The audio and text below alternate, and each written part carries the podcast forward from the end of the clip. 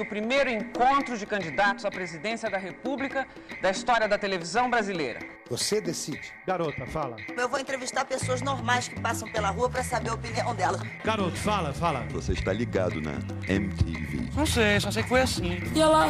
Há um tempo atrás se falava em bandidos, há um tempo atrás se falava em solução, há um tempo atrás se falava em progressão, há um tempo atrás que eu via televisão.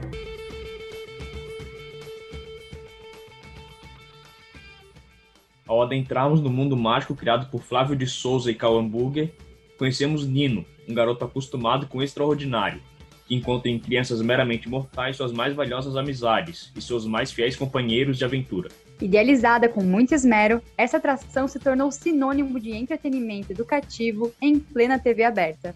Exibida pela TV Cultura de 1994 a 1997 e dona de uma identidade visual única, foi adaptada para o cinema, teatro e literatura, garantindo assim um lugar bastante especial dentro do imaginário infanto-juvenil brasileiro.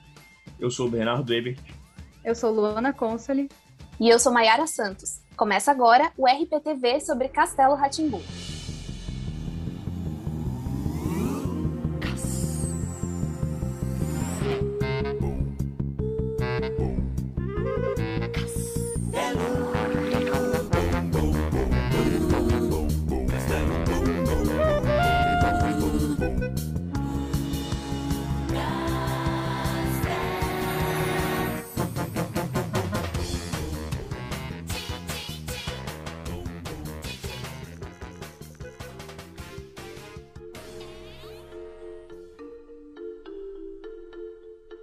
Pra mim, Castelo Rá-Tim-Bum remete muito aos fins de semana que eu passava na casa da minha avó, que assistia naquelas televisão assim, caixona de abelha, sabe? Toda vez que ela ia cozinhar e ligava o fogão, a TV ficava com aquela estática. Então, pra mim, não sei, Castelo Rá-Tim-Bum me dá muito nostalgia de quando eu tinha, tipo, uns seis anos por aí. Eu lembro, assim, muito vagamente de algumas coisas, porque eu assisti bem pequenininha, né? Eu não assisti na época que tava ainda sendo exibido oficialmente, porque eu sou de 96 e acabou em 97. Mas da reprise, assim, eu me lembro de muitas coisas, assim, as musiquinhas faziam muito parte da minha infância. Por exemplo, a música do banho, né? Do, eu lembro até hoje, pé, meu querido pé, que me aguenta o dia inteiro. Tem coisas que eu lembro até hoje. Tchau, preguiça. Tchau, sujeira. Adeus, cheirinho de suor. Lava, lava, lava, lava, lava, lava. Um orelho, um orelho, outro orelho, outro orelho. Mas eu acho que o Castelo Ratimbum ele foi, ele foi uma, uma porta de entrada para outras criações muito lúdicas, assim. Eu acho que não só para criança, mas também para adultos e para adolescentes na época, pelo fato de que ele era uma produção que era muito fácil de você se identificar com a história, porque tinha muitos elementos. Por exemplo, a gente tem a figura do, do mocinho e a sua, sua jornada de herói, né? Como um menino solitário dentro do castelo, que atrás de uma diversão ele acaba sem querer invocando umas crianças lá que fica visitando ele. A gente tem aqueles, aqueles figurantes que, tipo, eles têm uma certa importância dentro do cenário, como os passarinhos e tudo mais. O próprio ET também, o Etevaldo. Mas eu acho que é muito mais pela questão de a história, ela tem muitos elementos, assim, trabalhados que você pode se identificar mesmo quando você é criança ou quando você é adulto, sabe? Eu tava dando uma olhada, assim, para relembrar algumas coisas. E aí, uma das questões é que o vilão da história, quando você é criança, você não tem muita noção do que, é isso, né? Mas o vilão da história, ele nada mais era do que um corretor imobiliário, né? Que, enfim, na corrida da especulação imobiliária, estava tentando comprar e demolir o castelo para transformar em outra coisa, né? Um grande empreendimento para vender e tudo mais. Então, assim, eu acho que são coisas que são muito fáceis de relacionar com a nossa realidade, independente da nossa idade, né? Vocês acham que se fosse exibido hoje em dia, vocês acham que, que as crianças de hoje teriam a mesma perspectiva que a gente tinha na, naquela época? Cara, eu acho que talvez não. Eu sinto que os desenhos agora são muito mais soft, acho que seria talvez essa a palavra. Não sei, talvez repaginassem o visual, assim, porque era uma estética bem agressiva, né? E eu não vejo mais muito isso em desenhos atuais. A história pode ser até que sim. Eu acho que ainda é um, um enredo que teria esse apego aí para as crianças ainda. Eu também acho que não. É uma coisa muito geracional e que não ia pegar se a gente tentasse lançar de novo. Mesmo repaginando, eu acho que não ia pegar por um monte de questões, assim. Eu acho que o acesso à tecnologia, e quanto mais cedo ele começa, ele reduz muito o tempo da, da infância, né? É diferente de, por exemplo, eu, que a minha infância foi, sei lá, até os meus 12 anos, 13 anos. Hoje em dia, se a infância chega até os 10 anos, é bastante coisa, já é um tempo bem robusto, né? Mas eu acho que não só por isso, eu acho que, como a Luana pontuou, a estética do, do Castelo Ratimbun ela é muito agressiva. Eu acho que até a própria colocação dos personagens ela é um pouco agressiva. E, por exemplo, eu sinceramente acho que os anos 2000, os anos 90 era tipo meio terra de ninguém, assim, porque tudo podia, sabe? E é diferente de hoje em dia. Hoje em dia a gente tá vivendo um momento político meio bizarro, assim, né? Que tem muitas coisas que não pode, que a galera não aceita, enfim, que rola um estranhamento. Não sei, eu acho que não, não ia rolar. Do jeito que rolou, na época da primeira exibição de Castelo Ratimbum, ele foi, assim, dos booms, né? Mesmo sendo exibido pela TV Cultura, ele era o programa de maior audiência que a TV Cultura tinha. No, no ápice deles, eles chegaram a 14 pontos de audiência. Isso é, tipo, muita coisa. Ainda mais para um programa de uma TV que é uma TV pública, enfim, várias coisas que a gente sabe que são TVs que geralmente não tem tanta audiência assim é que esses remakes, hoje em dia, alguns dos remakes feitos hoje em dia não atingem mesmo a população de hoje, né? Atingem mais as épocas passadas. Eu acho isso bem interessante. Acho que aconteceria isso também com o Castelo Ratimbun.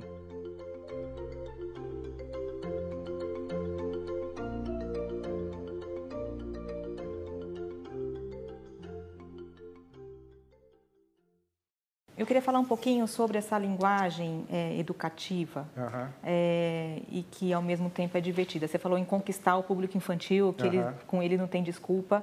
É. E é, mas eu acho que é, apesar de ser educativo, não no sentido escolar, uhum. né, que é aquela coisa, mas você tem que fisgar a criança meio como um professor também na sala de aula hoje em dia tem que fisgar. Uhum. Você tem que prender a atenção do menino que está lá com o tablet, com o celular e tem internet muito mais rápido do que a sala de aula. Uhum. E eu queria saber de vocês isso no processo de criação, se vocês pensam nisso, como é que é no processo de criação como é que vocês lidam com a didática do programa? Como é se vocês ficam pensando desde lá do começo, ah, vamos fazer assim e não assado, porque assim vai prender a criança, assim é, eles vão gostar mais. Dentro do processo de criação, como é que é essa coisa do, uhum, do educativo, do, do, educativo, do didático? É, então, o, acho que o grande, a, grande, a primeira grande preocupação é que o, o aspecto educativo ou conteúdo, que eu prefiro chamar de conteúdo, esteja organicamente é, dentro do, do, do, produto, ele não, não apareça uhum. ele esteja dentro da dramaturgia e dentro do, do conceito. E, e, e, o conceito já é pensado pa, para, é, para um determinado conteúdo. Então, o conceito desse programa, que é, resumindo, ele tem duas, duas, duas, é, duas premissas. Toda vez que uma criança desenha um monstro, esse monstro cria vida no monstruoso mundo dos monstros. E esses monstros que, ele, que as crianças desenham são os monstros que ela está lidando no seu dia a dia como todo, toda é o papel um pouco da arte, né? Todo o desenho que a gente faz, a gente está expressando alguma coisa do que, do que a gente está sentindo. Então a gente vai lidar com os monstros nossos do dia a dia. Então esse vai ser o nosso conteúdo. Então está intrinsecamente, está organicamente ligado o conteúdo com a forma. Quando está assim, fica mais fácil. Então daí a gente escolhe um tema. Então tem o, o programa é, que vai tratar do monstro dos ciúmes, por exemplo.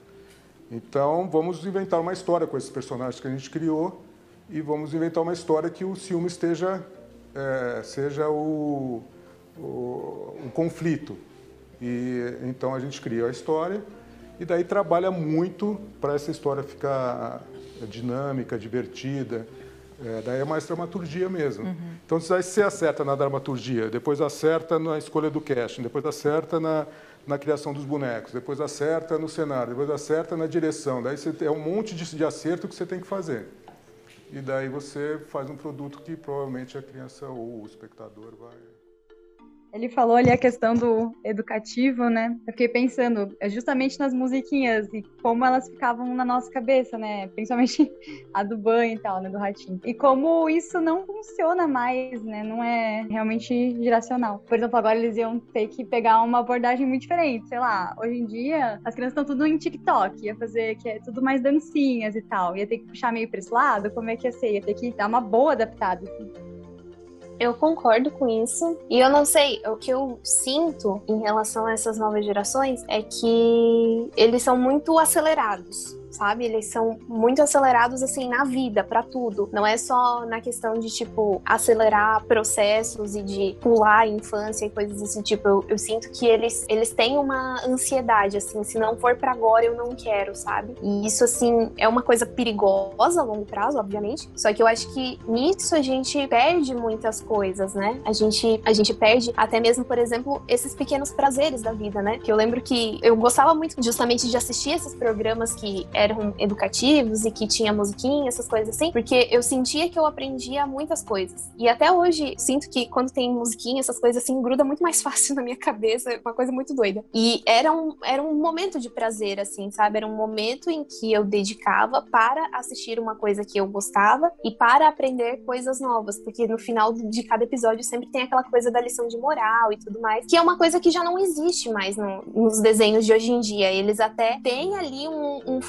só que eles trabalham coisas muito mais complexas, assim. E isso é real, assim, a questão do geracional. As gerações que estão vindo agora, eles são muito mais engajados nos assuntos, contanto que eles sejam muito mais mastigados. Se eles forem uma coisa mais subentendida, mais subliminar, não é uma coisa que consegue prender a atenção deles com facilidade, sabe? Tem que ser uma coisa para agora, imediata, rápida, mastigada, que seja de fácil assimilação. Então, por exemplo, muito da, da estética do Castelo Ratimbun tinha aquela coisa assim, não é o castelo da bruxa, porém ele tinha aquela coisa meio sombria, assim, meio lembra um pouco o jeito do Tim Burton de iluminação, de cores e coisas do tipo. Então, assim, mesmo que ele tenha aquela coisa lúdica, ele também tem uma coisa muito sombria. Só que por trás disso tem aquela mensagem de que nem tudo que é sombrio é uma coisa ruim. E hoje em dia já não sei se não sei se essas ambiguidades elas passariam com a mesma facilidade que passavam antigamente, sabe? Eu acho que não é só no, nesse negócio de desenho, acho que é tudo. Eu acho que hoje Sim. tem que ser tudo muito mais imediato para atrair a atenção das crianças de hoje, entendeu? Eu acho que não é só com filme. Sim, é com é certeza. E aí, é, com tudo, é em relação a tudo mesmo. E aí, tanto que antigamente era muito comum, por exemplo, os desenhos terem 20 minutos, meia hora, 40 minutos. Hoje em dia, um episódio de desenho é 11 minutos, 12, no máximo 15, sabe? Então é muito essa coisa de tem que ser agora tem que ser agora porque eu tô correndo, eu preciso ainda, sei lá, jogar videogame com os meus amigos e daí depois eu preciso gravar um TikTok e aí depois eu preciso espalhar esse TikTok, depois eu tenho que gastar duas horas no Instagram, entendeu? É uma coisa muito doida, assim, é um ritmo muito frenético de coisas acontecendo, um fluxo de, de informação muito alto. Então, eu não sei, eu sinto que essas produções, elas, mesmo que passassem por uma repaginada, elas se perderiam muito no tempo por causa disso, assim. Perderia muito dessa essência, né? Quando tu falou Sim. aqui da questão do sombrio. Mano, o, os ETs, a estética é é uma coisa meio grotesca, assim. É uma coisa bem uhum. escrachada. Nossa, não, não passaria nunca. E, e, como nesse nosso mundo tecnológico hoje em dia, coisas, entre aspas, toscas, não, já não são mais aceitas, né? Se não for uma produção de alta qualidade, muito bem feita, e que realmente se pareça com um ET, sei lá, vindo de um planeta que tá três galáxias da nossa, não é uma coisa aceitável. Então, por exemplo, coitadinho do Etevaldo nunca seria aceito na nossa sociedade doida de hoje em dia. Ino, esse é meu grande amigo, Intidiric 32. Ele é de outro planeta e veio conhecer o nosso planeta Terra. Nós já nos conhecemos, tio. É, o Nino e as crianças me receberam muito bem. Ah. E eles até me ensinaram a falar a boca de vocês. Não é a boca de vocês, é a língua de vocês. a língua. Doutor Vitor. É, o Etevaldo realmente não, não passaria nessa sociedade, eu acho. E também essa questão da idade dos, dos personagens, eu acho que isso também pega um pouco. As crianças pensam, ah, 300 anos, isso aí não é real. Mas nas antigas já era um pouco mais aceito isso, eu acho. O que vocês acham disso? Ah, sim, porque puxa muito para um ladinho meio conto de fadas que não, não pega mais tanto. É que, por exemplo, eu penso que se continuasse a mesma estética, tipo, é uma criança de 300 anos interpretado por um adulto que tem, sei lá, 20 e poucos, eu acho que realmente não tem como, sabe? Não tem como. Tanto que quando eles tentaram fazer o filme, eles substituíram a, a versão dos adultos e pré-adolescentes da série por várias crianças, né? Eles colocaram só crianças no elenco. Claro, o filme, enfim, não conseguiu pegar, não fez muito sucesso. Eu gosto muito do filme, eu acho ele muito bom, mas eles já deram essa adaptada porque sabia que já não ia mais colar essa coisa de colocar um homem que já tem ruga para fazer uma criança de 300 anos. E para mim, eu acho que esse sempre foi o ponto mais estranho, ter uma criança que é interpretada por um adulto, assim, no meio de várias crianças, assim. tipo, para mim, isso sempre foi a parte mais estranha, não era nem assim o visual, o, as, os figurinos. Até poderia render algumas polêmicas, né, relacionadas a isso. Não, com certeza. Eu acho que realmente, hoje, se a gente trouxesse o Castelo Ratimbum para essa nossa realidade, eu acho que ele geraria algumas polêmicas justamente nesse ponto. Pelo fato de que as crianças que eles falam são pré-adolescentes já, né? No caso, naquela época eles deviam ter quantos anos quando eles interpretavam? Tipo, uns 13, 14? Eu não sei, tipo, aqui, nesse momento atual, eles já não seriam mais crianças, então já bateria um pouco o conflito em relação a isso. E aí eles conversando com o Nino, que aparentemente é um cara velho, e aí eles descobrem que ele tem 300 anos, tipo, sabe? Não, não ia dar, não ia rolar, não tem como. E assim foi com muitas coisas, né, do, dos anos 2000. Eu me lembro há uns anos atrás, há uns anos, faz muitos anos já, a Heloísa Perissé tentou reviver aquele personagem dela, a Tati, que aparecia sempre, eu acho que era no Fantástico que passava as sketches da Tati, que daí ela imitava uma adolescente e aí ela falava com sotaque carioca, como se ela sempre tivesse mastigando chiclete. Eu lembro disso na minha infância e eu adorava essas sketches dela, não perdia um dia. Só que aí quando ela lançou esse filme, na época eu já devia ter uns 19 anos, acredito, 18. Eu assisti e eu gostei pela nostalgia. Mas assim, se eu for olhar com um olhar crítico, é ridículo, entendeu? De um ponto de vista crítico mesmo, é muito ruim. É uma das piores coisas que eu já assisti na minha vida. Porque não tem, assim, lógica alguma, não tem nexo. Tá lá a Heloísa Perissé, com idade pra ser minha mãe, imitando uma adolescente. E aí ela, em vez de seguir essa mesma lógica, colocando outros personagens com a mesma idade dela na vida real para interpretar adolescentes, para parecer um pouco mais coerente. Não, daí ela colocou pessoas que tinham a metade da idade dela para ser os colegas de classe. Então, assim, não, não deu certo, entendeu? Não deu nem um pouco certo. Da escolinha, né? Eu me lembro que há um, há um tempo atrás ela foi na, no Altas Horas do Serginho e ele perguntou pra ela como é que seria a Dona Tati hoje, que ela sempre levantava umas questões assim, né? Dela falou de como é que seria a Tati, que seria completamente engajada na política, que seria feminista. Então acho que esses desenhos realmente fazem sucesso de acordo com a sociedade, com que a sociedade está vivendo. Eu acho que não tem muito isso de, de dar bem numa época com essas questões e na outra fazer o mesmo sucesso. Não, sem sombra de dúvidas alguma, sabe? Até porque o próprio Castelo Ratimbum, ele bate em questões que são, assim, muito daquela época muito dos anos 90, sabe? Eu me lembro, assim, perfeitamente de que uma das questões que aparece na série também aparece no filme é o fato de que o Nino, ele é uma criança, mas ele não vai pra escola. E aí, isso é uma coisa que as pessoas de fora sempre questionam, tipo, como ele pode ser uma criança se ele não vai pra escola? Isso tá errado, ele tem que ir pra escola, entendeu? E essa questão de, por exemplo, ele é uma criança, ele precisa estar na escola, era uma das coisas que era debatida no, nos anos 90, início dos anos 2000, até porque, querendo ou não, isso é um, um dado que ainda persegue a gente, só que hoje em dia as pessoas já não dão tanta bola, que é a questão da evasão, da evasão escolar e o fato de que tem muitos pais que também não matriculam as crianças, ou enfim, várias outras questões. Aparece também a questão da especulação imobiliária mesmo, que de uma forma muito sucinta, assim, e muito subliminar, mas aparece, ela tá lá. Isso é uma coisa da nossa realidade, mas talvez não funcionaria, porque as pessoas também não dão mais bola para isso, sabe? Por exemplo, essa questão da especulação imobiliária aparece também no filme da Xuxa e os Duendes. Olha só, eu trazendo coisas muito doidas do, dos anos 2000 pra cá, né? São questões que apareciam muito frequentemente naquela época. Hoje em dia elas não desapareceram, elas continuam aí, mas as pessoas só não dão mais bola. Então, talvez não pegaria também justamente por isso. Elas teriam que pensar em outras coisas. O que, que a gente tem de atual que são problemas que podem aparecer aqui? A gente tem a questão das fake news, que é uma coisa muito considerável. A gente tem a, as questões relacionadas à educação sexual e tudo que, aconte, tudo que aconteceu e tem acontecido em relação às releituras dos, do, dos planos de ensino das próprias escolas mesmo, né? Enfim, a gente tem um monte de outras questões que nos parecem mais urgentes do que essas questões que um dia foram urgentes e estavam estampadas em todas as, em todas as possibilidades de produções culturais do Brasil, né? Porque sim não é resposta. Sim, com certeza, mudou muito essa, essa questão de, de pensamento da sociedade que tem que ser levantado nesse desenho que as crianças já começam a crescer com, com esse pensamento crítico. É como algumas coisas passam pela peneirinha do tempo e outras não, né? Porque eu lembro que até no passado, os anos 2000 principalmente, era visto como uma época que foi super cafona, super escrachada e tal.